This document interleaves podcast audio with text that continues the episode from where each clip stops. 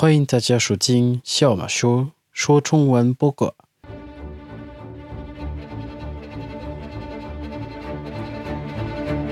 我希望大家度过美好的一天。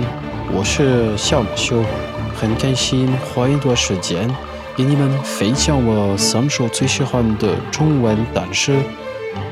我们要看一看三位有名单词人的诗歌，有李白、杜甫，还有王维。对我来看，单词是中国的宝物之一。也算是古代传下来的最宝贵文化遗产。我先要读那些诗歌，然后我会给大家分享自己的注解，以便了解诗人的思想和情绪。我防着大家，我不是单诗的专家，我的分析是网络而来的。如果我错的话，你可以留下评论。改正我的说法。好的，咱们废话不多说，就接开始吧。唐朝是中国历史最繁华的朝代。唐朝国力强盛，经济繁荣，武将四处开疆拓土，完成稳定朝政，是唐朝的鼎盛时期。我们要一起看看商唐这一朝代。商唐是指公元七一二年到七六二年，这实际上是个最为繁荣、成就最高的时期。我们要看看商唐这几个著名诗人。商唐中有不少有名的诗人。李白、杜甫、高适、孟浩然、王维等等。李白，七零一年到七六二年，字太白，号青莲居士，是当代的伟大浪漫主义诗人。他被后人誉为“谪仙人”，他爱喝酒、作诗、习交友等等。我选择了《月下独酌》，我先给大家读那首诗：《月下独酌其一》，李白。花间一壶酒，独酌无相亲。举杯邀明月，对影成三人。月既不解饮，影徒随我身。暂伴月将盈，行乐须及春。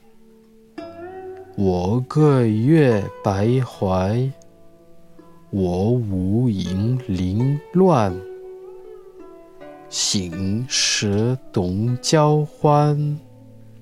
最后各分散，永结无尽游。相期邈云汉，真漂亮啊！这首诗作于七四四年，当时李白身居长安，李白唱这理想不能实现。所以，心起孤寂苦闷的，他就写下那首诗歌。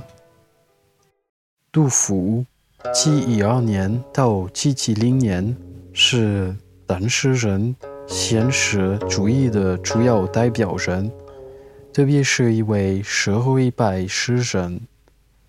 他作品描写当时的历史情况。他被安史之乱影响了很多。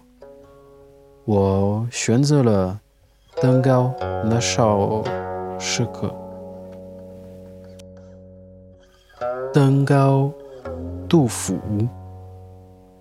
奋起天高猿啸哀，处金沙百鸟飞回。无边落木萧萧下，不尽长江滚滚来。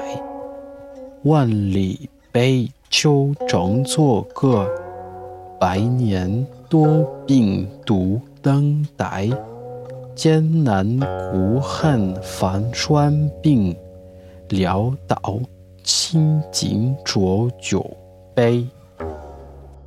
全诗通过登高所见就将近似。前半说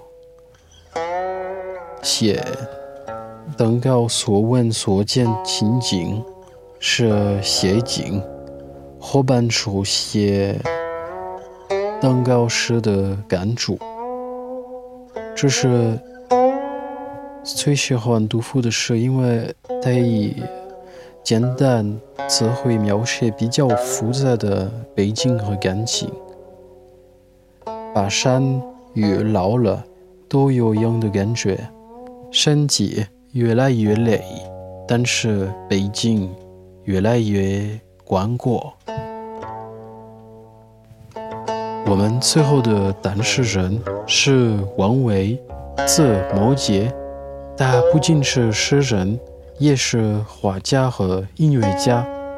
他号称诗佛，他也是承担山水田园派诗人，仅存诗四百余首。他重要诗作是相思。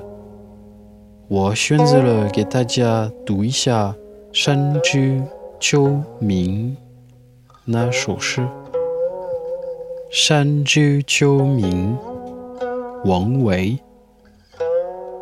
空山新雨后，天气晚来秋。明月松间照，清泉石上流。竹喧归浣女，莲动下渔舟。随意春芳歇，王孙自隔柳。那首诗歌比其他短一点，不过包括好多特别有意思的背景讲述。读一首王维的诗和看一幅画作差不多，表现了诗人激情山水田园，对隐居生活怡然自得的满足心情。这一定是山水诗的最有名代表作之一。好的，今天的节目快要结束了，我希望大家享受了今天的话题。准备着这期节目，我学到了很多诗事关于单朝和单诗人。我们下次要换一个话题，不过我暂时不能给大家暴露下手的话题。如果你喜欢这个节目的话，点赞和关注小马修说中文在 Spotify 或喜马拉雅的播客。我们下期见吧，拜拜。